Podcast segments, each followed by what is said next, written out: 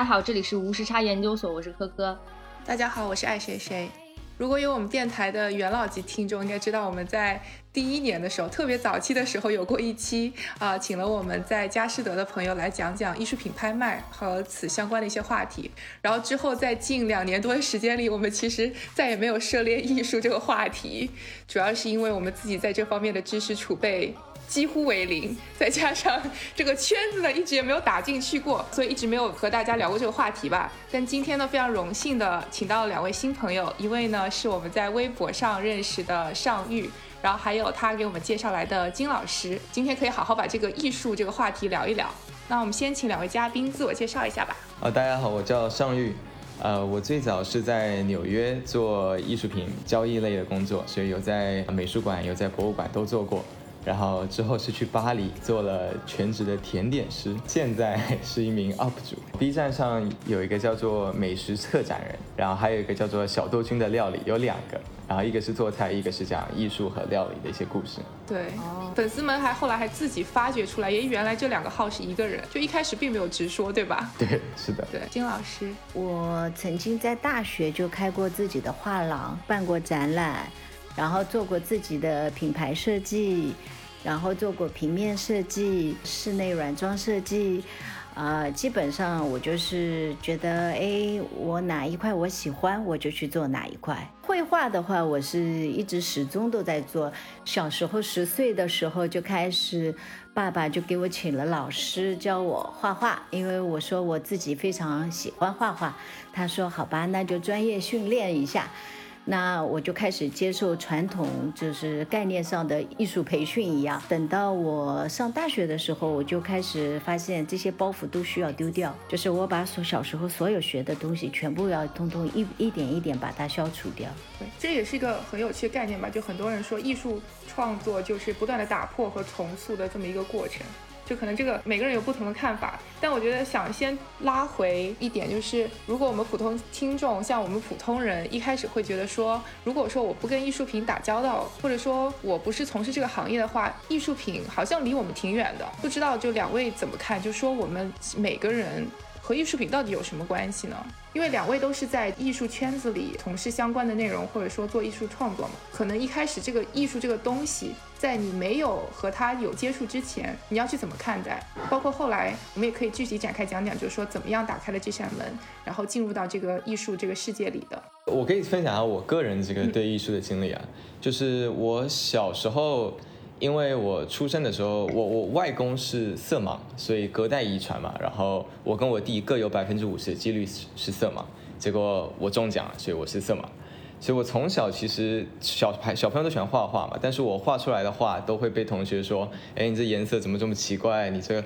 这个对比度非常奇怪，然后两个颜色都不一样，你都画在一起。”然后我小时候就也不知道，小很小的时候画的开心，但是我慢慢开始有意识以后，就发现自己对艺术这个东西不是特别的适合。然后我整个青少年期吧，都对艺术非常反感。就是我认为我就应该要读数学呀，就是完全是跟走艺术的极端，就化学物理我都有点害怕，因为跟颜色搭边的我都会有点害怕。哦，所以我大学那时候读的也是偏金融类的，就原本也是觉得可能毕业之后是做金融方面。在大学期间的时候出去交换了。呃，两年到了欧洲，然后在丹麦啊、伦敦啊，后来到纽约都待了蛮久。这之间就开始接触更多艺术相关的领域吧。对我来说，就是艺术它不完全只是说我们看到一个画或者一个雕塑，它可以是很多很多不同的东西。不管你是香水啊、葡萄酒啊，或者是料理啊。所以当时我也是就是接受了很多这方面的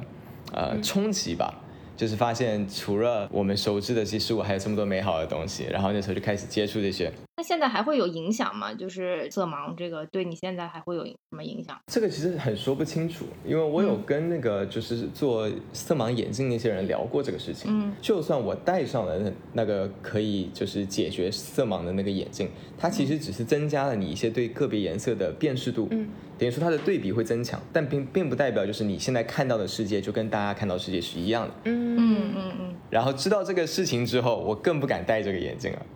就是我知道，我不管这戴了这眼镜后，我反而会更清楚，就是我跟大家看到的不同在哪里。嗯，有一次，他看到柜台里面有一个粉红色的眼镜框，他示意 店员把它拿出来，他要试戴。然后我们旁边所有的人都很惊讶，说：“你、这、这个、这个你适合吗？”啊，就就就这个，就这个。然后人家就是拿的时候就说：“哎，就就就这个灰色的，灰色的。”然后我们才知道，哦，这么大的差别。就是我觉得可能很难想象，就是说上鱼看到的世界是什么样子，但可能就缺失了不同色彩的对比化，你可能对别的东西、别的维度的会更加敏感。我觉得也还好吧，我现在这样应该算色弱，但是我是考不了驾照的。但会对你从事艺术品这个行业或者跟这个相关的行业有什么比较大的影响？这就是比较神奇的地方，就是它完感觉完全没有影响。我觉得它的更开放了它的敏感度。因为我一般不说的话，很多大家不会知道。而且我自己是做蛮多就是葡萄酒相关的一些工作嘛。然后葡萄酒的话，它也比如说红酒啊或白酒，它对一些颜色色差是非常敏感。嗯，就葡萄酒有一些非常细腻的一些色差的变化，还是能都能讲出来。那说明是个玄学，对，真的用了一些其他的感官搞不清楚。对，搞不清楚。是，可能是上上帝给你打开了另一扇窗，这就是所谓的上帝打开了另一扇窗。对，我们刚刚有聊到说，每个小朋友大家都会绘画，你只要给他一张笔、一张纸，他都可以在上面涂鸦。那其实那个时候他是非常专注而且自由奔放的，他既没有脑子里任何的局限，然后也没有任何的期待他会做成什么。可是他那个时候的状态是最活泼、最可爱的。在欧洲有个眼镜蛇派画派，所有的这些七八十岁的老人都在画着涂鸦，都在画着。像儿童的绘画，这个其实你会看到一个非常朴实的一个质感，不管他他精神领域还是他表现的笔法，我觉得绘画这个东西吧，就是一个你通往精神领域的一个通道。那么，为什么每一个人很多的小朋友在成长的过程当中，他就慢慢把这个通道去关闭了？其实，我觉得这是一个非常可惜的。因为艺术这个概念其实是每个人都会的，而且每个人都可以在里面畅游的。这个管道每个人又可以重新再开启的，所以永远都不迟。那您觉得为什么就是大部分人好像就都会把这个管道给关闭呢？你可能就没有那种去画画或者去创作的那种欲望。可能小孩子也不知道什么叫欲望，他就是喜欢。对，你看我们每一个人都会喜欢，对吧？一直到了就是幼儿园的时候，基本上每个人都喜欢。然后到了小学，这其实是一个教育体系的关闭，因为它一直是副科嘛，它可以不算成绩。如果你把它高考变成一个成绩，哇，大家都去报补习班了，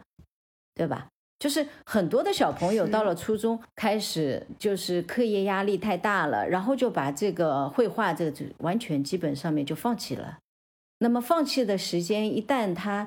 放弃了，他就会认为自己不够好，以及他自己的意识里面认为艺术这个事情是不重要的，以及跟自己不相关的。那您刚刚也说到，就是说我们还是可以再次把它打开。如果说真的还是想说能够更懂一些艺术、懂一些艺术品的话，我们用什么样的途径可以就是再次回归到我们一开始的这种状态呢？就是再次的打开，其实是打开的是一个非常非常绚丽的一个门。为什么这样说呢？因为很多人没有经过一个专业的训练，这就是我之前说到，我后来意识到的时候，我就开始要慢慢丢，把这个包袱丢掉，因为我会被呃从小训练的这个传统式的教育方法会变得降气。而很多的人就没有经过一个专业训练的时候，当他在开启这扇门的时候，他会发现他画的如此的悠游自在。就是每个人都可以拿一个笔，拿一个纸，你可以画任何你想画的。可是它是一个感情的抒发，就像你看哦，我们看金融，我们可以用数字去测算，对吧？就我们可以测评，你去跑步，你可以拿个嗯拿一个表，你可以知道你跑了多久，你很多东西是可以被衡量的。可是艺术这个东西其实链接的是情感，情感是不可被衡量的。这样东西我看的非常感动，嗯，你无法衡量出我感动的指数，我也无法 touch 到你的感动指数，所以这块其实是非常形而上的。可是人人皆具备这个能力，人人皆可以开启这个能力，这个能力是非常舒适的。如果说我是为了自己来创作，那我画什么其实没有必要用一些任何就是世俗或者艺术品定价的那种标准来看我的作品或怎么样，我就是抒发我自己的情感。或者说只有我身边的朋友或家人能够看懂，就是一种表达方式吧。但是可能我们更多的时候接触，我们说到艺术品，我们第一个想到的是啊，博物馆里或者画廊里，或者是哪些展厅里展出的那些艺术品。然后我们会觉得说那种就是名人名家的作品才是艺术品，而我们可能忽略的一部分是生活中可能很多时候你都是在做一些艺术创作，就是没有一个固定形式吧。这一点是我们经常会可能会忽略的。是的。我们把艺术品这个已经把它框架局限住了，我们误以为用一个物质的概念去衡量这个艺术品，其实艺术是非常广泛的，并不是局限在画廊，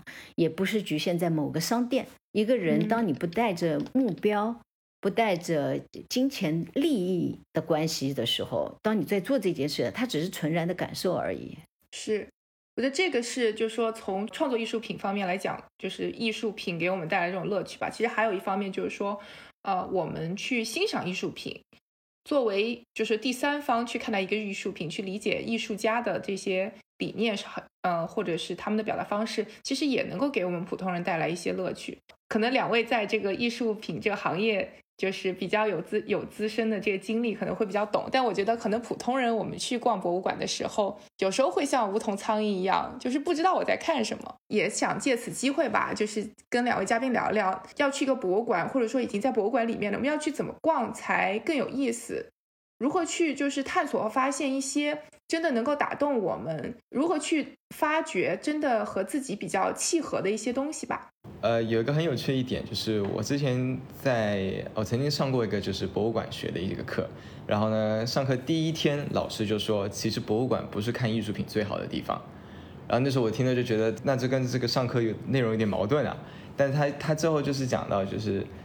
当你进去一个博物馆的时候，你会预设说你现在看到的东西就是名家之作，就是艺术品，你就应该要感受到什么。但这个预设其实是错误的。就很多艺术品其实可以，可能你就算了解它，你就算已经熟知它的背景啊，是艺术家的这个创作历程啊，包括这个的对于年代的重要性，你可能对它还是无感，这也是非常正常的。本身在博物馆看艺术品其实是一个自主的一个过程，因为博物馆方它也是预假设每一个艺术品都可以为自己发声，就是艺术品本身可以诠释它们存在的意义。但这个往往对于就是我们。一般大众我们进去看到的是不相符的，就大大部分人看到艺术品还是会想说要先找一找，呃有没有介绍啊，了解一下他到底是在说什么样的一个故事啊，或者就是一经过，然后呢你可以决定你自己要看这作品看多久。你可以看五分钟，你也甚至有人一一站就站半个小时，站一个小时都有。多了解这艺术品是完全由自己决定的。我觉得，即使是我们是从事相关行业的人来说，我们去逛博物馆，我们有的时候也看不懂；我们去看美术馆，我们也不知所云。可是有一个，我发现慢慢慢慢到，因为我可能还是比一其他的人要看逛这些场所的，呃次数要多一些。但我后来。发现，嗯，我可以感受这个艺术家自己在探索什么。我似乎感受到了这个艺术家背后的一些精神状况。我后来就觉得更有趣了。我自己也在思考，说为什么我以前不是这样？我以前看的只是看不懂，走马观花就走了，就过了。呃，看得懂的就驻足久一点。可是现在为什么会看到？背后的感觉，它完全是一种纯然的感觉。我后来想说，觉得我的思想没有去局限了。当我们去跨境美术馆的时候，我如果抱定我喜欢什么，我希望我看到什么，我有脑袋里有一堆的评判的时候，我自然就 miss 掉了很多东西。当我脑子里不再局限，我包容所有我看到的一切的时候，我感受到了我看到背后的东西了。就是可能不要把它当成完成作业式的那种，每一幅我都要看，反而是放轻松一点，真的是去探索，就是随缘，可能心态上或者说是从包括脑力和体力上面都会更好。因为我个人的感受就是，如果说我要去逛一个 gallery，或者是甚至大一点的博物馆，一般逛两个小时我就已经感觉就是 brain dead，脑子已经完全跟不上了。其实。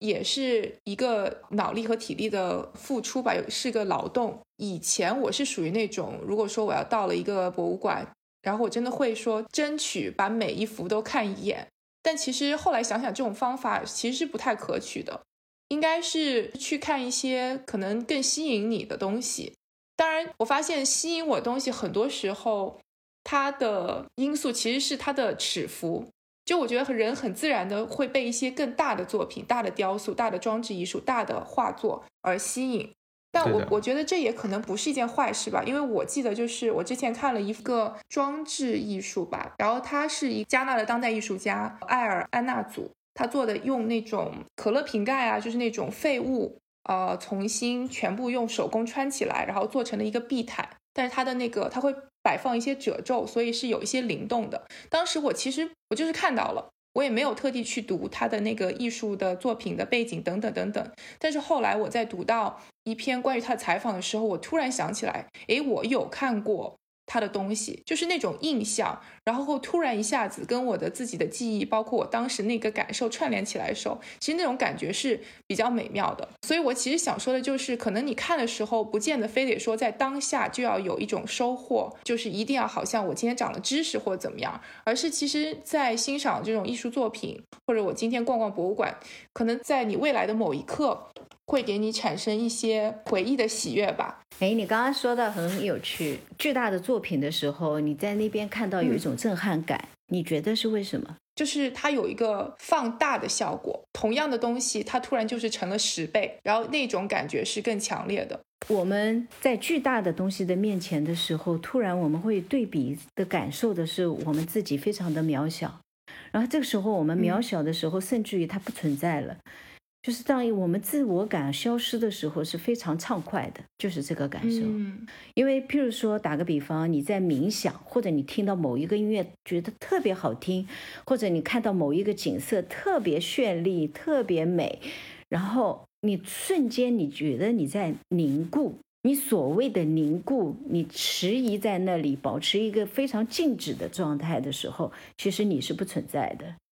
所以你会觉得非常的舒适。我觉得这一点说的很有趣，就是如果说能够自己自己能够消失的话，好像反而是跟艺术品更接近的一种感觉，就是你对自己的意识要弱化。对，这就是我们刚刚在聊到，我说为什么我去美术馆的时候，呃，突然觉得哎，可以看到背后的，因为我在弱化我自己，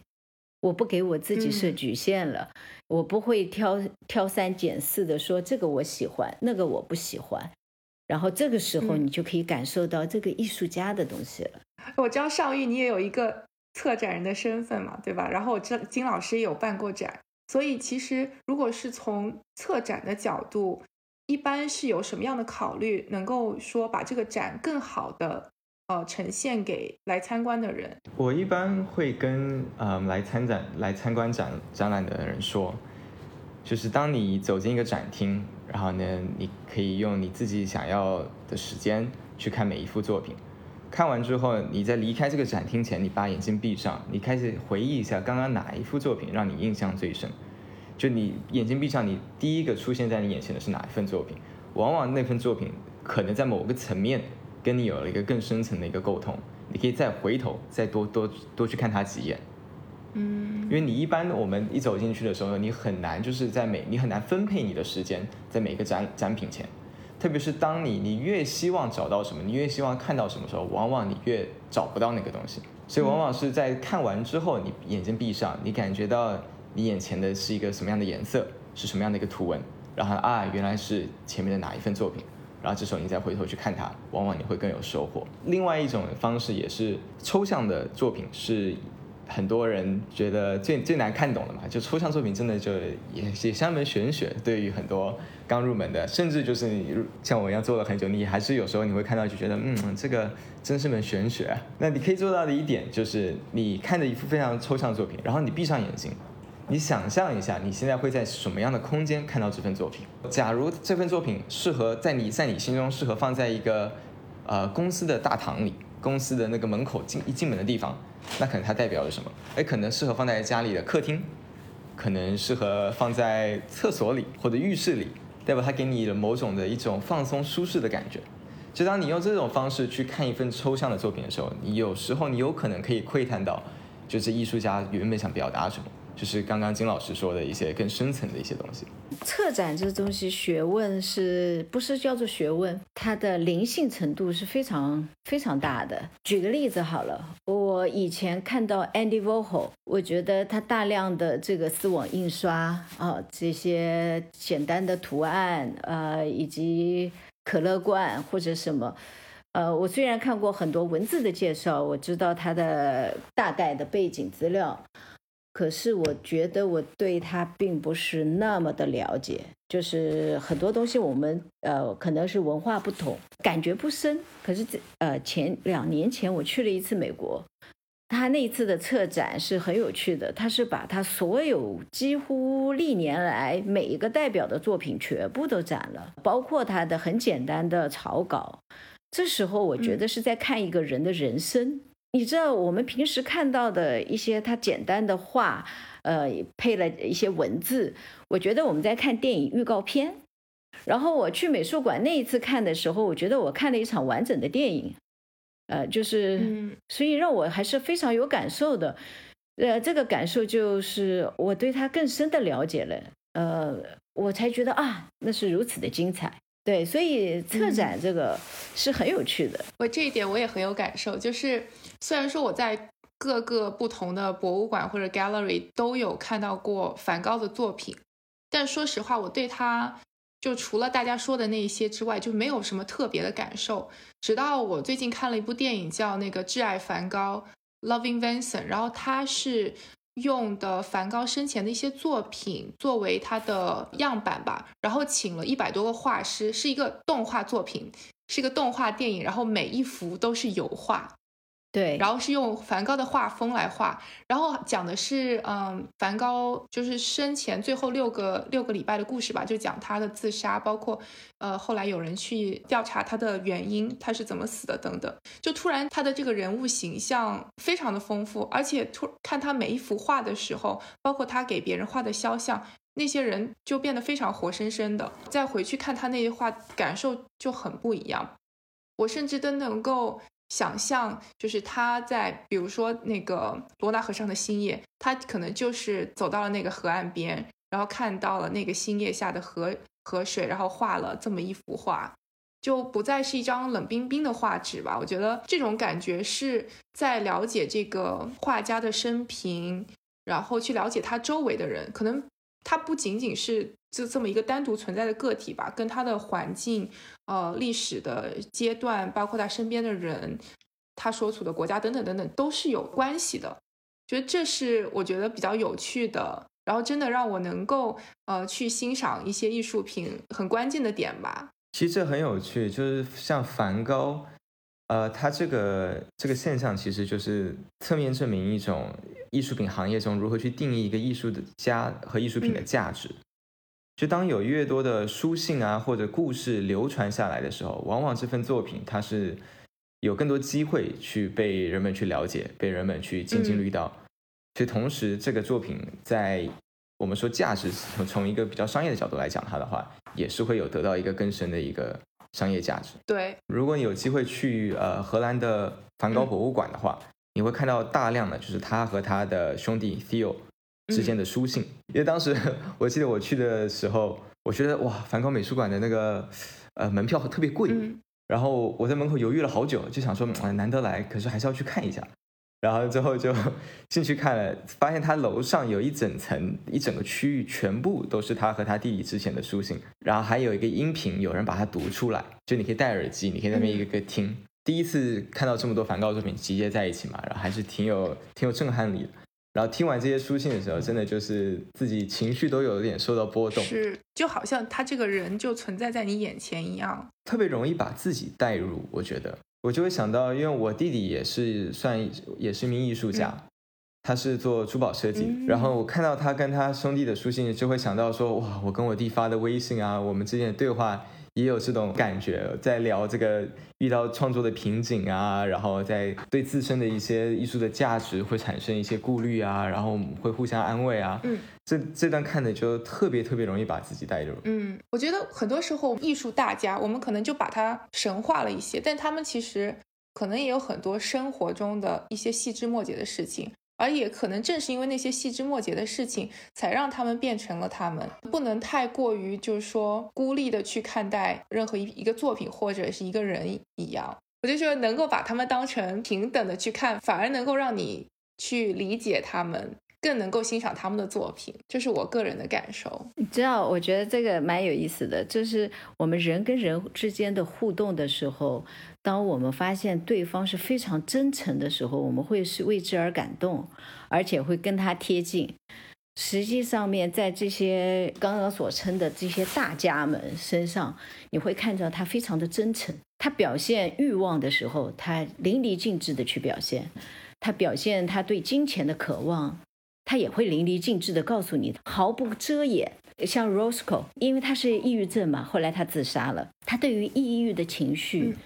他非常直白的表现出来。所以，他你会发现，无论他表现什么，无论他表现我们人类各种复杂的情绪的时候，他都是非常坦诚的去表现出，一点都不遮掩。但我觉得，就是如果说他们在遮掩，大家也能够感受出来。对的，我们喜欢的是艺术家的那种真诚吧。对的，这也是能够从艺术作品里表达出来的。对的，因为即使他身上的一些，你看似他是有一定的阴暗面的，他也毫不保留的表表现给你看了，那么你会为之而感动。我可以来补充一下，刚刚金老师说的那个 Rothko 是那个马克罗斯科，Mark Rothko。他的作品是大幅的一个色域，就是主要就是一个大色块在这个画布上，一般有两到三种颜色。嗯，然后他的画作其实也是我经常会听到，就是有有朋友会问我说：“哎，这个画为什么能卖这么贵？因为它看起来就只是一个单纯的色块。”嗯，然后我自己其实最初在了解的时候也是有这样的疑虑嘛，然后那时候也是跟一些前辈在聊这个话题，当时就是有一个前辈说到。他觉得罗斯科的话让他想到了，就是这不就是婴儿第一次睁眼看到的世界吗？嗯，就是当婴儿第一次睁眼看到他，对于他看到的一切没有任何的意义，嗯，就任何的事物、任何的人物，在他的眼中都只是一个色块。嗯，他可能是恐惧，可能是好奇，可能是欣喜，但他只能靠他这些色块，对于他来讲是具有极大极大的这个情感价值的。所以罗斯科的话虽然乍看之下，特别是在网络上看一张图片的话，你会觉得它很单纯，就只是一个颜色。但如果你真的站在他面前去看的时候，你是真的能感到他创作的后期的一种抑郁在这里，有非常非常沉重的一个情绪。记得之前在那个维也纳。有一个展，然后那个展的时候，当时展了非常多幅大幅的这个罗斯科的画。展厅刻意就是没有使用任何的投射灯，它就是让那个自然的透过那个玻璃的灯照进来，就是它这个展展厅上面上半部本身就一半是玻璃的。所以它的光本身就带着一种自然，但是又非常的阴郁。嗯，然后你再去看这些作品的时候，你突然就能感受到那个压力，而且你就会发现，那是个非常大的一个博物馆。你就会发现，在罗斯科的这个展展厅的里面的时候，是没有人敢说话的，就大家很自然的就被带入到这个情绪里，也也没有很多人在那边拍照。可能就是跟你欣赏那个作品的那个环境和你的心理状态。也是能够影响你能不能更好的去体会这个作品本身吧。就是因为罗斯科很有名嘛，我觉得我我应该在 MoMA 里面也有见过。但是就这里就聊到一个比较有趣的点，就是像他这种作品，可能很多人都会说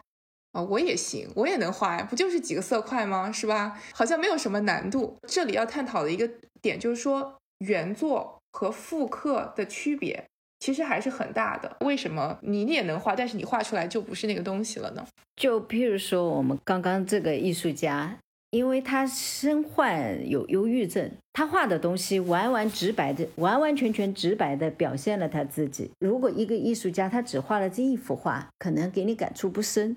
可是你如果看了他其他的画作，他是诚然的表现了。那我们其他的人，虽然我们也可以画出他同样的这种呃笔法，因为你甚至于觉得他笔法根本就不不怎么样。可是当你再多画几幅画的时候，大家就知道区别了。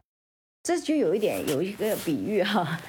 我觉得挺有意思的。就是现在大家都也蛮有灵性的追求。你你如果复制几个《道德经》里面的话，或者是你讲某一些话，听起来都是差不多的，你也可以说得出来。可是当你再多说一下，你就知道区别在哪里了。我的理解就是说，你可以复刻一个作品，但是你复刻作品是独立存在的，是脱离它创作的背景存在的。但是其实原作它只是呃某一个艺术家他的生平或者是他的一个作品集里的一部分，它是有呃更多的意义，就是背后是有更多意义的。所以其实作品的原作更多的时候是跟作家本身有一个联系。我们去欣赏他的时候，更多的是也是在看到他创作这幅作品的。的背景，或者是心态，或者是状态，对，就这一点可能是任何复刻作品没有办法享有的。对的，因为你没有办法复刻他的人生。我觉得很有意思，就我们正好讲到罗斯克，因为他的作品前一阵子啊，美国有一个非常大的一个假画案，大概是六千多万美元吧，当时这一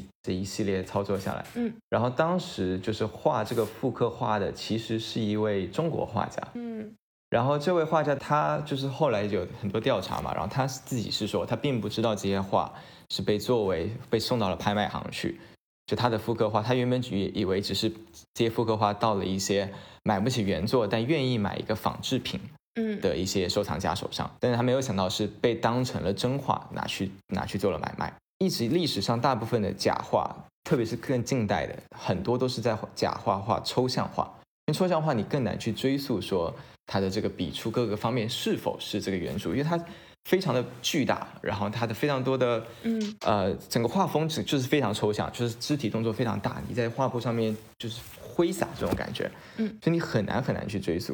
然后当时罗斯克的一幅画就被美国的媒体拿到街上，就他们把罗斯克的原画，嗯，跟这位画家画的一个复刻画，两幅画的打印品啊，打印品其实看起来还是差比较多的，嗯，但他就拿在路上问路人。他们猜哪幅画是真的，哪幅画是真的价值几千万？结果其实我觉得大家也可以想到，就是没有任何人看得出来，甚至更多人认为那幅仿画的是真画的几率更高。那我觉得大家都是随机在选吧？对，这这其实就是这其实就是个他们就是随随机在选。嗯，但这个我觉得有趣的点是说，其实艺术家在画这个仿画的时候，他们自己的心境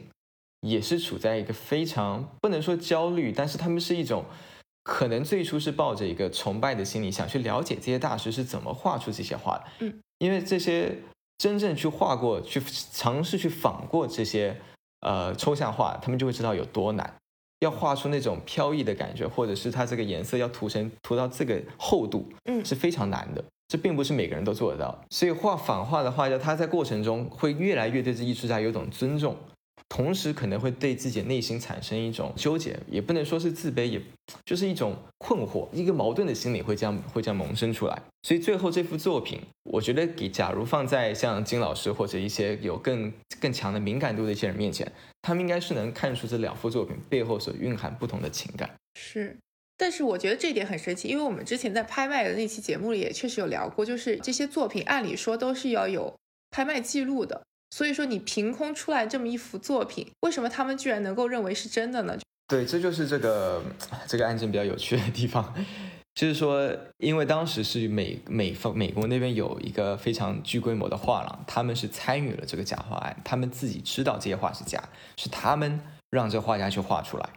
哦，所以后面的这些拍卖记录，所有的东西，他们有这个资源去造假，哦，所以他们能够把这个故事说圆了。对的，所以最后的确去确认这幅画是否是真假，在大部分的情况下都是看他画框后面的一些一些记录。假如在这方面去造假，的话，这幅画是非常非常难去分辨到底是真是假。哦，所以其实很多人判断真假都是因为 后面的有没有记录是吗？对的，因为不进过不同的美术馆，进进过不同的 sorry，进过不同的博物馆都是会有记录的，而且都会一般都会在画画里面会有记录，而且很每一个画作他去过哪些地方，一般都是有这个档案，所以你要在拍卖行上买一个东西之前，你都会先。去了解一下这幅画之前是在谁的手上啊？他在哪里做过展啊？嗯，所以你可以大概靠这个就能预估出一个它的后面的一个增值或者是一个啊，这很像我们的出生证和户口哎，是像像健康码、出行码、档案、档案。您正在收听的是无时差研究所。无时差研究所是一档横跨中美的播客节目。我们分居在大洋两岸，邀请各行各业的同龄人一起讨论时下中美的诸多社会现象。虽然每周都要配合着时差，以远程连线的方式录制节目，但我们每周的更新无时差，因为我们知道每一期的认真对待都会传递给世界各地的你们。然而，我们还是希望能够有更多的机会可以一起直接面对面的聊天。如果你喜欢我们，欢迎扫描微信打赏码，或者使用爱发电。给我们送来你的心意，你的每一份打赏都能为我们早日相见攒下一点机票钱。详情请见本期节目的文字介绍。谢谢大家。我还想提一点，就是，呃，就刚刚说到那个电影嘛，因为它每一幅都是画的嘛，所以最后其实是留下了呃几百甚至上千幅作品。然后那些作品现在居然也是在一些 gallery 里面展出，或者有一些甚至都卖掉了。就它。虽然一开始只是作为一个电影的道具吧，但是它现在这本身又成为了一个艺术品，就是这也是一个呃，我觉得也是很有趣的一件事情，就是你艺术其实有这么一个呃再创造的过程，就是艺术这件事情真的好像很难被限制住。就你很难说它就是艺术品，或者它就不是任何东西吧，就是都有可能，只要有人愿意去欣赏它，它就能够成为艺术品。首先，艺术品这个名词就是我们人类自己设定的，它设定的边界到底是在哪里？其实没有绝对的明确。我觉得艺术品这个概念，我们给它定义，其实还是相应的用一个物质标准给它定义的。那事实上应该是。只限于物质吗？还是说它可以超越？对我而言，我觉得艺术品还是有一定的精神层面上的东西的。我相信很多从事这个行业的艺术家们都都有同感吧。他不会，他绝对不会把他艺术品定定义为物质的，只是单纯的物质的。可是如果我们从买卖的角度的话，它就变成物质了。艺术品实际上是非常涵盖所有一切跟心灵层次挂钩的。如果说需要买卖的话，你就需要一个载体吧。可能如果说脱开买卖这件事情的话，那艺术品确实可以有任何形式，或者甚至没有一个具体的载体。对啊，就像朋友和朋友之间，我手工给他专门定制一个某一样小物件，好一个我自己花了很多心思。以他的个性来说，因为我朋友之间我知道他会喜欢什么，我去做了一样东西，我送给他，他同样也可以成为艺术品呀。因为这是我对于情感的表达。只要从一个更宏观的角度来讲，我们现在说古典艺术，古典艺术曾经它就是为了宗教、为了呃权贵这些贵族而存在，所以我们会看到非常多。富丽堂皇的一些画作啊，画的非常富饶的这个大地啊，然后皇宫啊，权贵的这种肖像画这些，然后后来一直到出到印象派这个点的时候，人们发开始把艺术的这个焦点转向一个大众，我们开始画这些就是农民啊，我们开始画一些就是我们看到的日常的生活，因为曾经这些是不被认为是艺术的，所以艺术它是一个它它的定义一直在跟着不同的年代在改变。然后在印象派，我们在往下推进的时候，到更现代一点的时候，就是二战前后这这个阵子的时候，艺术开始变成了更多就是人内心的一些表达，就是我们会开始探讨这个这个艺术品它对于人，嗯，人是什么样，跟他他跟人之间是什么关系，这个艺术家的内在是什么样的一个表达？因为曾经我们刚刚前面讲的更古典或者印象派的艺术，它都还是在描述一个你看到的一个现实，嗯，所以也是在现代艺术之后出现了更多更抽象的作品。因为他们认为现实是不可被描述的。那我们再走到更当代的、更当代的时候，其实就是一个越来越从更宏、越来越宏观变得越来越微观。我们右边讲的神话史诗，然后一直到现在，我们在讲人最基本的一些东西。所以甚至到了当代，到了现在这个一个呃互联网更发达的一个年代，我们会开始重新去思考，到底什么才算艺术品。之前出现了这位艺术家 Marshall Duchamp，杜尚，嗯，他就是做了一个这叫 Ready Made 现成之物。他当时就是把一个马桶，他就买了一个马桶，然后在上面签了个名，然后把它背到了美术馆，放在了那里。然后这个事情就被很多人津津乐道吧，就是说他就是就是玩转了艺术圈，哇，就是坑了所有人这种感觉。对，我们之前在纽约，我们办过一个展，就是讲现成之物的。然后呢，当时有一幅展品哦很有意思，是一个 Subway，就是卖那个三明治的那个的咖啡杯，嗯，然后还有两块 Subway 的饼干放在一张纸上面，它就作为了一个展品放在那边。然后这个展品对应的是一个视频的一个作品，所以当时我们有个小呃放映室就可以看到这个视频，但这个展品就放在外面。就有一天呢，我的呃我有个朋友是我当时的一个室友，一个瑞士人，他就来了我们这个美术馆看。然后呢，看完的时候走了一圈，我去问他，哎，看的怎么样？他就对我说，啊，不错。我只是我在想，谁跟我的叔叔一样素质这么差？然后我就我就说什么意思？我没有听懂。他就说，哦，我叔叔就老是出去喜欢乱丢东西。然后我就说，我真的没听懂你要说什么。他之后就从他后面掏出了那个咖啡杯跟那两块饼干。他说有人把喝完的咖啡跟那个玻那个饼干就随便丢在了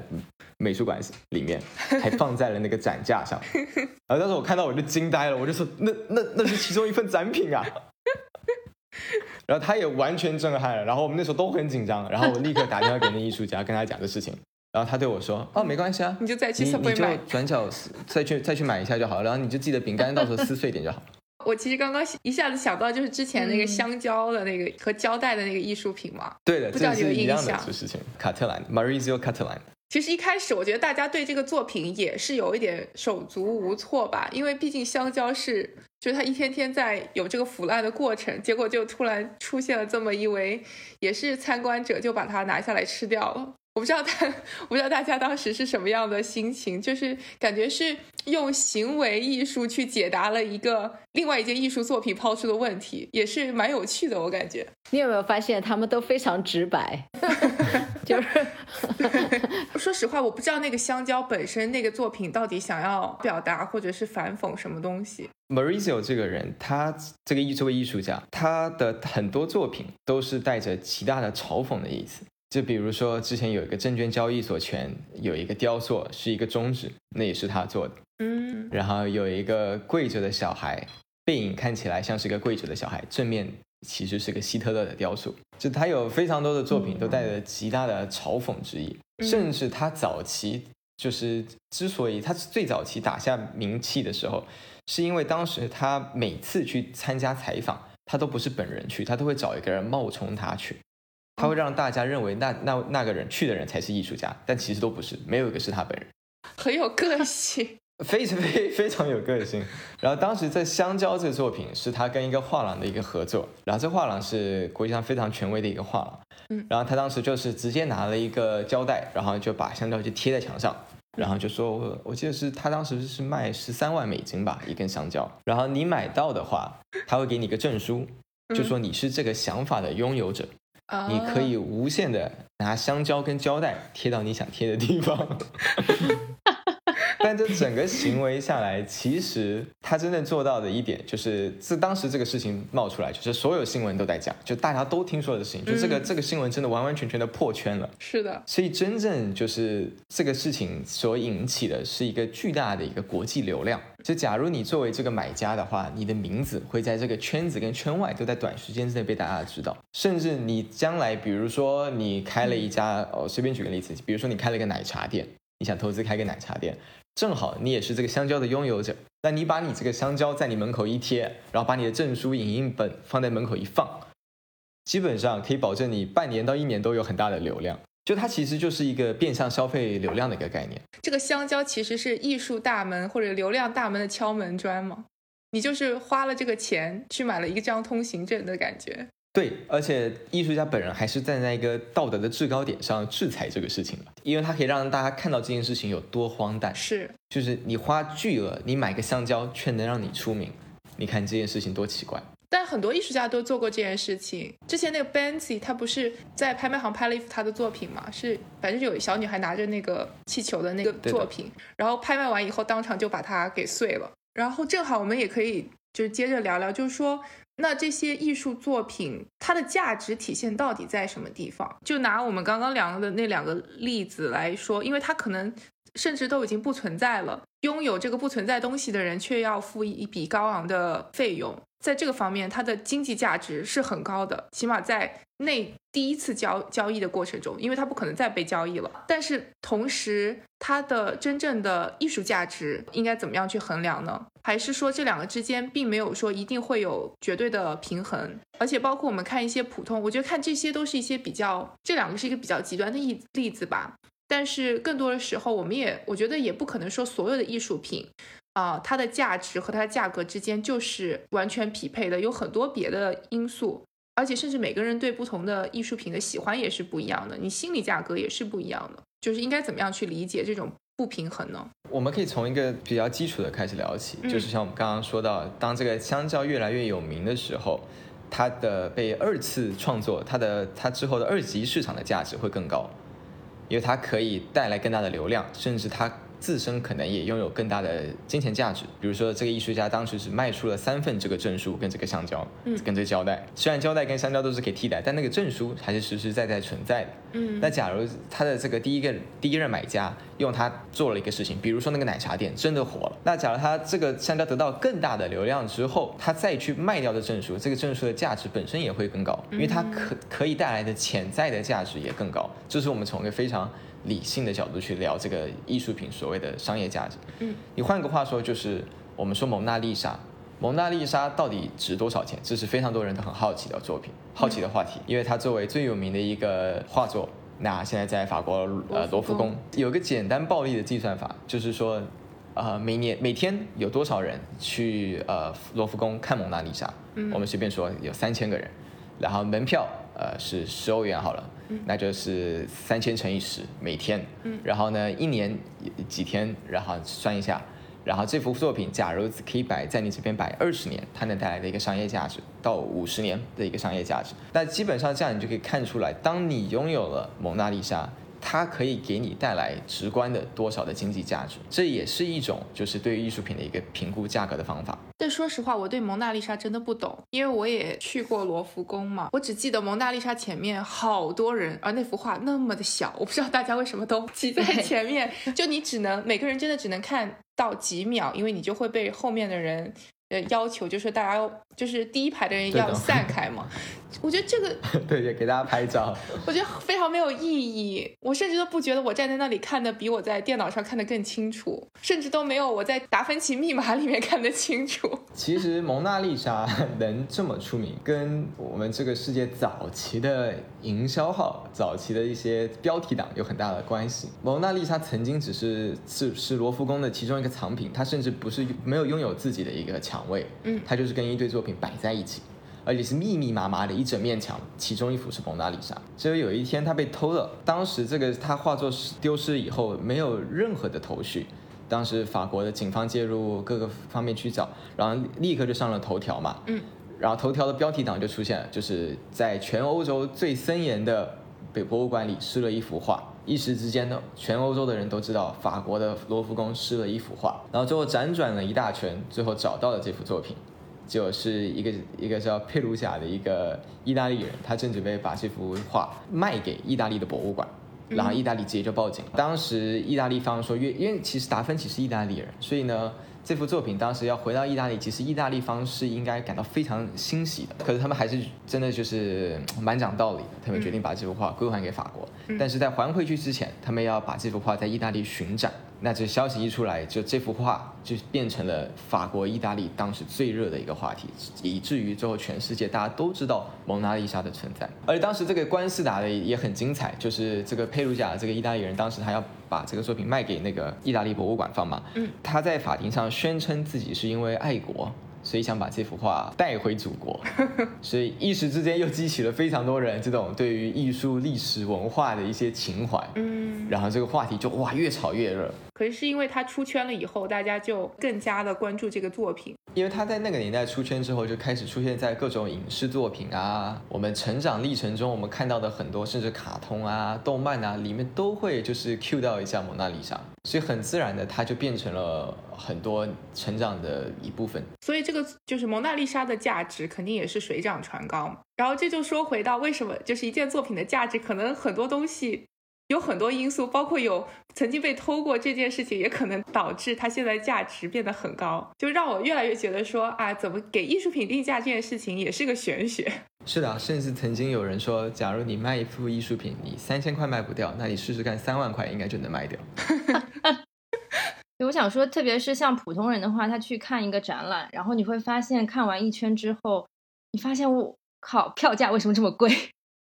你会发现自己好像没有看了值回那个票价，而且你会发现现场其实很多人都是都是为了拍照，都是在现场，就是而且特别是什么什么样的艺术展比较受欢迎，就是那种很搞怪的那种装置展会比较更更加受欢迎一点，就是互动性比较强的那些其实会受欢迎一点。你们你们会觉得这样的就这种的话，是不是一定程度上可能呃偏离了艺术本质，还是？呃，你们会有这种感觉吗？或者是就是你你们会觉得这个商业化的气息太重了吗？这些商业展反映的其实就是我们前面说卡特兰的香蕉带有话题性和一个呃视觉上的冲击也好，一个矛盾也好，一个幽默效果也好，它出现在一个墙上，然后当人们想跟这个墙一起拍照的时候，它其实就是在嘲讽这一整个把艺术极度商业的一个。现象，所以我们看到很多商业展，或者现在他们会成为网网红展，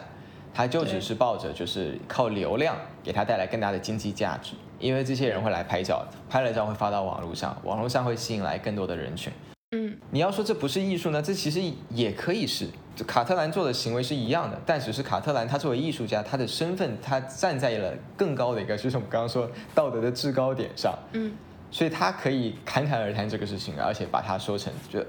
这是一个非常有趣的事情，而他其实卡特兰他自己本身都不是特别喜欢去为他这些艺术品发声，因为他这些行为，他的这个做出来这个作品跟他的结果已经足够让人们去产生这个后面的反思了。不过说到网红展，疫情期间网红展应该是受到了很大的限制吧？然后我们也想顺便聊一聊，就是说，呃，过去一年因为疫情，或者是包括一些别的原因吧，就是说整个艺术品行业有没有受到一些冲击啊？刚刚前面我们会说到，有一些博物馆的价格门票真的挺高的，对吧？嗯，对。因为其实博物馆他们大部都是非盈利，对于他们来说，主要的经济来源是来自于背后的一些财团也好呀，或者是一些就是 individual donors。嗯，一些独立的捐款捐款人，他们可能都是一些藏家或者跟这美术馆有渊源的一些，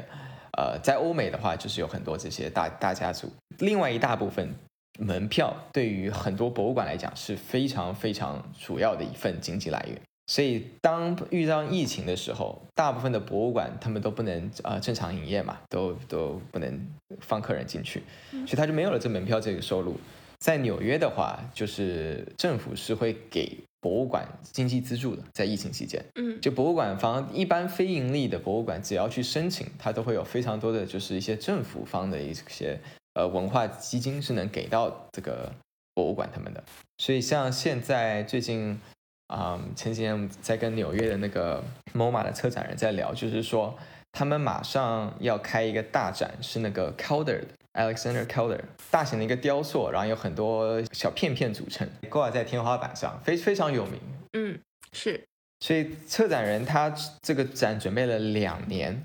但是因为碰上疫情，现在要把这个展上了。然后 MoMA 整个 MoMA 博物馆只能开百分之二十的空间，然后它的动线也要调整，就是为了要让人走进去只有单方向，所以它不会跟来回的人会有接触嘛。对。所以它的整个这博物馆动线都要改，所以作为策展人，你花了两年时间在做这背后的一些学术研讨，最后你做出这个展，却受到疫情的影响，可能很大部分的观展体验都要搬到网络上，嗯，所以这个影响还是蛮大的。哎，他这种一般做两年策展的这个规划的多吗？还是还是只是他这个对自己要求比较高？像 MoMA 这些比较可以可以说代表一个城市的博物馆。嗯往往他们办的一些大展都背后是有很大的学术价值的，嗯，所以两年还算是短的，两三年都都经常有的。从你们角度上来看的话，怎么能就是你们能够感受到说一个策展人是不是用心，或者是他对这个事情是不是花了很长时间去筹备，这个是能够有对比出来的吗？就其实就相信自己的感觉，你走进这个展厅，你看到了只放在一起的这些作品，它给你带来的一个情绪，然后你一路这样一圈这样走下来，你是否你的这个跟你进去前跟出来后，你的这个情你自己心境有没有发生变化，往往就可以得到答案。其实就是它是一个非常自我反观的一个机会吧。我觉得去博物馆看作品，就不要抱着说是，当然去学习永远是好，但是也不用抱着就是是啊去看大师作品啊，我要去学到什么什么，要了解什么什么，更多的就是真的就放一个平常心。对，因为我之前在那个木木看过那个大卫霍克尼的展，然后我就觉得整体看下来的话，我我我就觉得可能我不知道是不是因为他策展规划的问题，我自己感受没有那么深，然后我觉得好像整个安排也没有那么的，就是印象不会那么深刻。然后很多人周围的很多人也都是为了去拍那个那个什么大水花那个那个游泳池嘛，好像、嗯就是为了去拍那张画儿。嗯对，然后你就觉得，哎呀，就是好像也就这么走马观花的看了一圈，然后票价也巨贵，就就会觉得特别的特别不值，就我自己感受体验就没有那么好。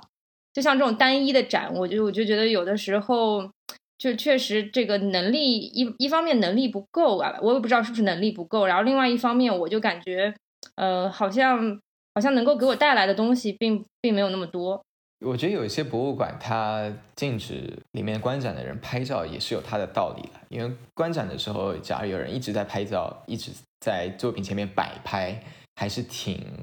影响就是周边大家这个观展体验的。对，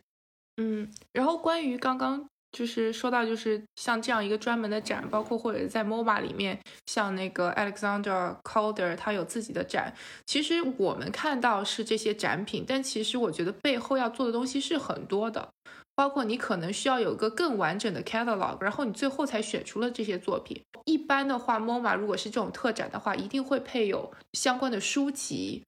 嗯，就是你可能出一本书也要花很多的时间，真正的把去这些文字和图片，包括作者的一些生平，全都整理成册。我觉得这都是非常花时间的，这是一个展的完整性的体现吧。我就是说，如果只是单纯的把同一个作家的作品放到同一个房间里，策展就不是这么一件简单的事情。嗯我觉得将来的策展可能会呃转向了，不再是单一的，因为嗯呃，就像我们小时候，在我那个年代，大家读大学本科也就选修一个专业，可是现在的小朋友很多都是双学位，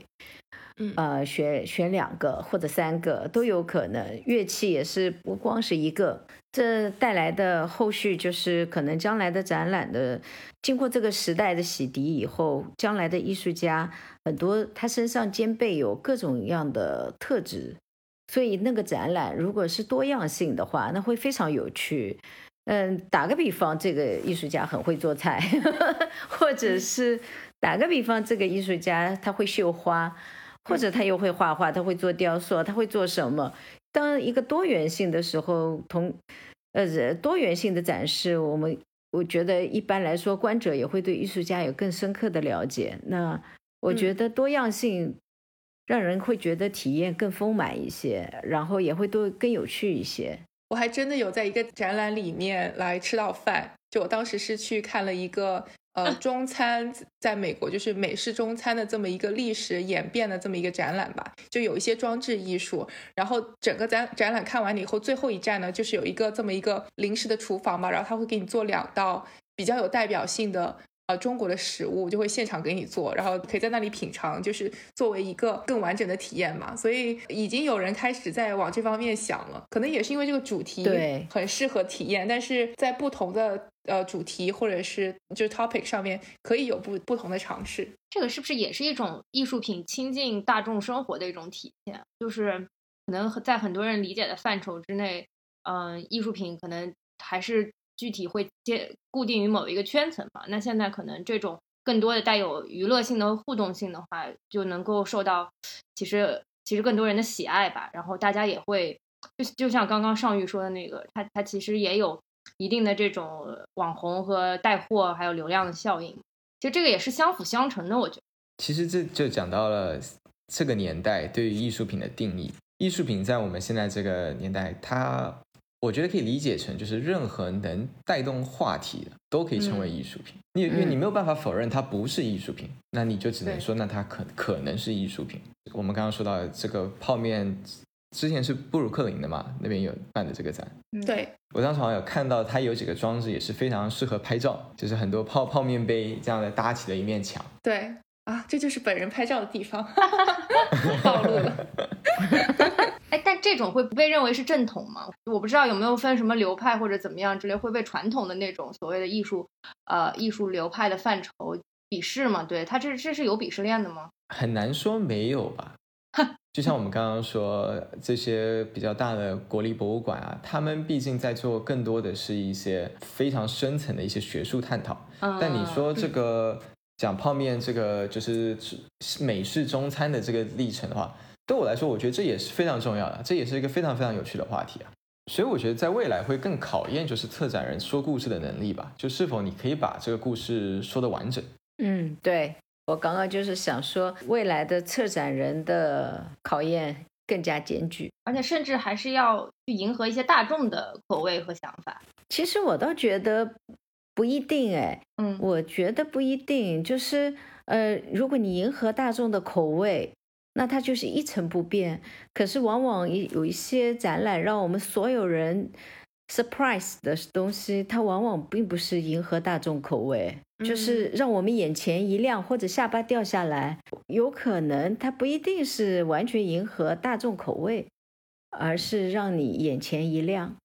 像我们刚刚说到流量这个概念，就是也是伴随着网络而生的嘛。所以，嗯，就是两位怎么看，就是网络网络时代的到来？包括现在网络这么发达的情况下，给艺术行业带来的一些影响呢？我感觉未来会一个大翻牌吧，因为网络这个时代让我们很清楚的，就等于立即连线了全球各个角落发生的事情。可是我们人类会对于某一些负面的情绪会特别的关注。打个比方，你手机一打开来，某一件不好的事情，往往都是在头条。无论是自然灾害，还是人为社会动荡，还是各种明星的绯闻，往往都是上头条的。那么，这个整个这个世界的能量实际上是守恒的，所以你在某一个方面负面的越集中的爆发的时候。呃，越容易散播的时候，同样，另外一方面，连接自我内心深层的一个完全安静的、自然的。安逸的一个状态的这种诉求也会提高，所以我今天还在 B 站上面看到有一个视频，他就是架了一个脚架，完全一个角度，就在有一个人在写毛笔字，非常多人喜欢。那你会觉得极其的单调，可是他配了非常柔和的音乐，所有我看的弹幕上面都写非常的舒适。很明显的，你会看到大家对于某一些灵性上的一种安逸的一种静止的存在。是非常渴望的，所以我相信艺术品未来会有一个非常大的颠覆。当然，猎奇可能它还是同时存在，因为它毕竟是我们人的一个本性使然的一种。嗯，我觉得金老师说的很对，就是的确就是可以说我们会我们会看到我们看到通过网络看到的，可能会觉得越来越聒噪，哎，越来越多东西为了噱头，我们会做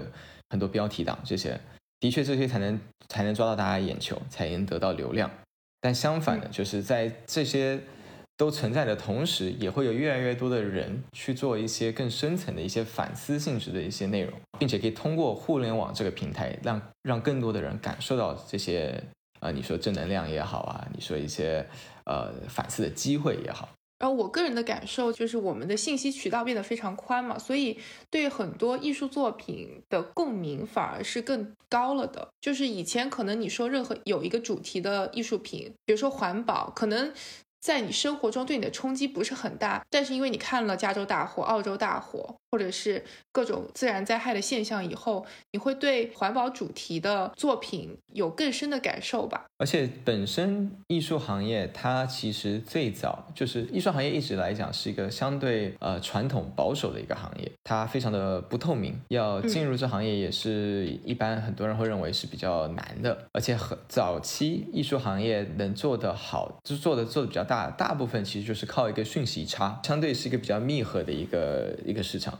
那现在随着互联网越来越发达，越来越多内容大家都可以找到，然后就关于这个作品，大家都可以找到哪里可以看到，然后它的关于它的介绍，网络上也一大把一大把，不再是这些策展人或者这些收藏家、这些买家、这些艺术家他们说的就算。你可以看到不同人对于这些事情的不同的观点，所以其实随着这个互联网给你的讯息越来越多，大众我们需要做到就是更加不带偏见的去看待这所有的一切，就是只是默默的观察，然后去了解这些这个不同的声音，而不是当你拥有个非常大的己自自我的一个己见，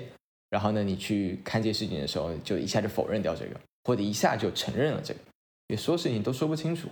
然后现在有这个机会让你看到这事情的正反面、阴阳面。我一直觉得，其实去看展最理想的状态就是 带一个小朋友一起去，因为小朋友对待这些展品的时候，他是没有任何的偏见的，他只是单纯的就是他会跟你想跟你讲这上面他觉得他看到了什么，而且这时候当你仔细去去聆听的时候，你可能会听到一些刷新自己认知的。就上周我去看了一个展，然后呢，当时有一个带了一组小朋友，一个可能是一个妈妈自己组织的，他带了大概六七个。我也不知道他们几岁，大概五到八岁吧。然后的小朋友，然后在里面一开始你会觉得他们有点吵，他们在里面可能还小跑，然后他还会趁那个就是那保安不注意的时候，想偷偷去摸展品，就很皮。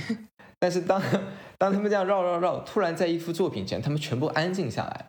然后我就非常，我就正好也在附近，我就开始听他们怎么介绍这个作品，然后就听到他们在讨论，说，哎，我觉得这是一个钟，然后呢一个时钟，然后有人说，哎，我觉得这是个餐盘。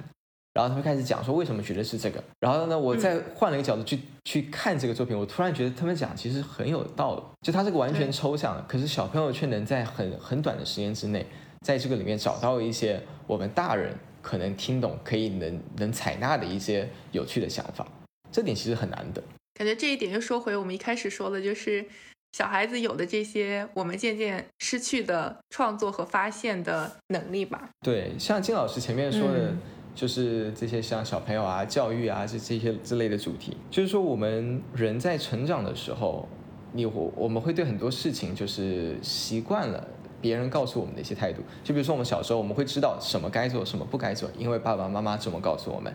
什么东西是好的，什么东西是不好的。在外面玩泥巴弄得一身脏是不好的，在家里安安静静的不出声是乖的。就我们会被告知什么是。对的，什么是错的？当这些想法扎根很深的时候，到我们今天现在，不管在读书啊，还是在社会上，会有很多事情潜移默化的影响我们今天做的决定，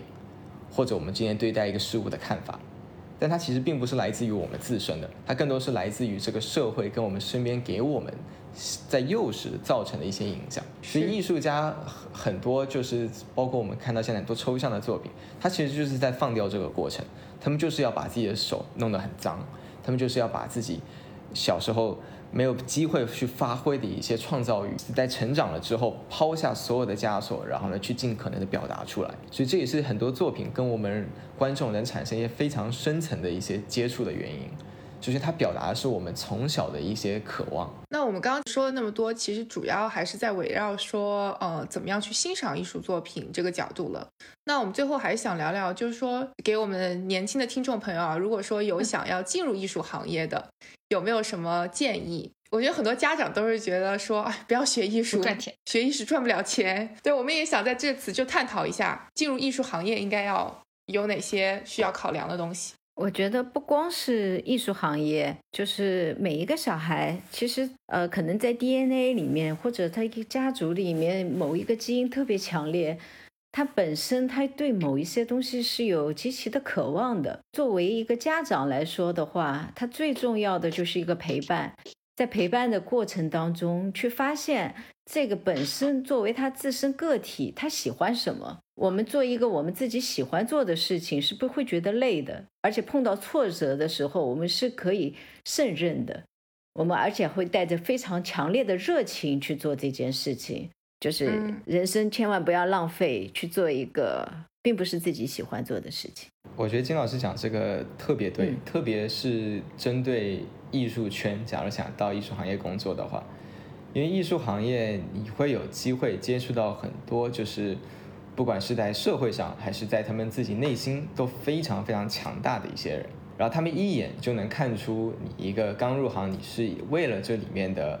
金钱利益，还是你是因为一个热情进入这个行业？所以艺术圈它其实是特别特别容易看到这一切的。所以我曾经就听过一个，也是一个艺术行业的一个前辈，非常厉害，他就对我说，他觉得他很难相很难去相信一个人，假如他只做艺术行业，就假如你问他他的热情是什么，他就告诉你是做艺术品交易，是艺术品行业，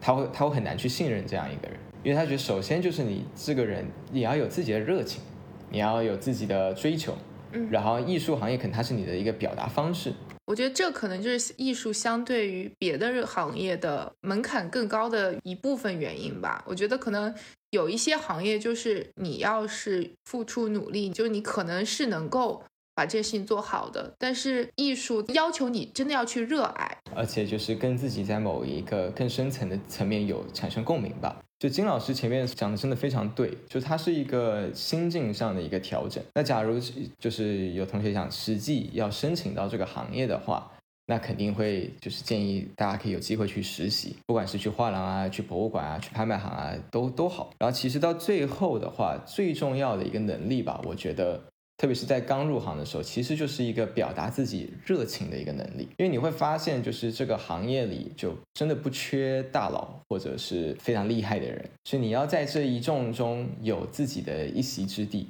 很大层面就是你对你自己的这个热情的表达能力。我当初是最早升第一份工作的时候，我其实是没有太多艺术行业的背景，然后我也没有想过我能进到纽约这家公司，因为这家在美国，在全世界算是比较大的一个画廊。然后我当时跟面试的那个主管聊整个我们面试的过程，其实更多就是我在跟他聊我的一些热情。我们聊很多是跟餐饮相关的，然后他在这之中可以听出就是你对一个事物的坚持。他最后对我表示说，他也非常好奇我在艺术圈中能擦出什么样的火花。于是他最后给了我这个机会，而且在我在工作的这一段时间都非常的照顾，所以我觉得很多事情其实也是一个缘分吧。然后呢，尽可能把自己调整到一个最好的状态，在缘分到来的时候可以去 迎接这份缘分。我今天听一个故事，我觉得非常有意思，我觉得可以跟你们分享。就是有一个人，他当时是在摆地摊卖袜子，然后他卖的卖的还不错，然后后来开始去做外卖，送外卖。然后呢，送着送着就开始问，这就是他自己想要的职业生涯嘛，职业人生嘛。然后有一天有个机会是让他去一家花店去帮忙送花，然后他也去了，反正送外卖嘛都一样。然后他当时一到，呃，就去送了第一单，第一单是一个呃在夜场工作的一个一位女士，然后他去到她家，然后呢对方素颜开门，勉强的挤出了一个微笑，然后跟他手上收收下了那个花。然后呢，他就回，他就送完，他就回了花店。中午的时候来了一个客人，他说要把这个花送到他老婆的公司，他就带着这个花到了他老婆的公司，然后发现他整个这个公司的人都投来羡慕的眼光，然后他老婆笑得也很开心。到快晚上下班前的时候，他老板叫他离开前你送这单去吧，是送到一个殡仪馆。他到了以后，发现那边没有人来接洽，然后他打回给老板，他自己有点紧张吧，晚上空无一人的殡仪馆有点吓人。然后他老板就说啊，你没关系，你就找找到那个厅堂放着就好了，反正第二天一早他们要用。然后他说就放完，然后就快步离开了。就他在回去的路上，他就在想，其实送花这个工作，就是可以看到一个人的出生到死，是看到一个人完整的一个人生，他所有不同的情绪都饱含在这个花里面。然后最后，今天这个人现在是算亚洲最有名的一个花艺师，他没有接受任何花艺的正规教育。他也没有说对花有极大的热情才去接触，他就是在一个在一个非常平平无奇的一个工作的这个环境下，他突然有了这个反思，所以可能说他这个人敏感度是很高的，他是有去思考这背后的这些含义是什么，然后呢，并且他做出来，然后他相信了，然后他一直坚持到今天。可能他对做花艺师这件事情就有更多的，就比起普通人只是把花插一插，并没有去想太多后面的东西，可能就对待这件事情的态度就会不一样。对的，就像他们那家花店，肯定过去来来往往有过非常多来做送送花的小哥，但只有他嗯做这方面的反思。对他这个反思，其实也体现在一个，就是他非常安静、非常宁静的情况下在做这件就事情。呃，我认识一个日本的禅师，这个日本的禅师他做陵陵园设计，他说每一块石头在他手上，然后摸着他的感觉的时候，他就可以感觉到他希望他哪一面朝阳，哪一面朝阴。实际上面这个花艺师，他深刻的跟这个花链接了。所以他能够在感受这个花。其实我觉得，你看看很多的大师，他们在做很多的事情的时候，他们心是非常宁静的。一宁静的时候，你就可以听到别的声音了。因为如果内心自己内心非常聒噪的话，是听不到外界的声音的，也看不到别人的。所以心要宁静下来。当你安静下来，你可以看清你自己，也可以看清别人，然后同时你会非常。安心快乐的做自己可以做的事情。但是今天真的非常荣幸能够请到两位嘉宾来跟我们一起聊聊艺术。我们可能聊的不仅是艺术吧，然后金老师还给了一些就是生活中任何方面我们都可以去思考的一些东西，怎么样去回归自己内心的平静。不管你是做艺术也好，或者说做你任何一件事情，其实都是受用的。希望听众朋友听到这期节目能够觉得有有所收获吧。希望有机会能够再请两位嘉宾回来，呃，聊聊更多艺术相关的，或者我们也知道尚玉有各种多重身份吧，我们也可以 再来，嗯，请他来聊聊不一样的东西。那今天真的非常感谢两位嘉宾来做客，谢谢，谢谢，谢谢，谢谢嘉宾。节目就到这里啦，大家拜拜。好，拜拜，拜拜。Not much to do but just lay around. Yeah, it was a good day. I'm so glad the sun stayed around. No more school, no more rules, no more room to feel these blues. You and views all afternoon. Look at all the time we don't have to give up. Everything we're giving is enough. Moments fit together like a glove. All my questions and about this. There was a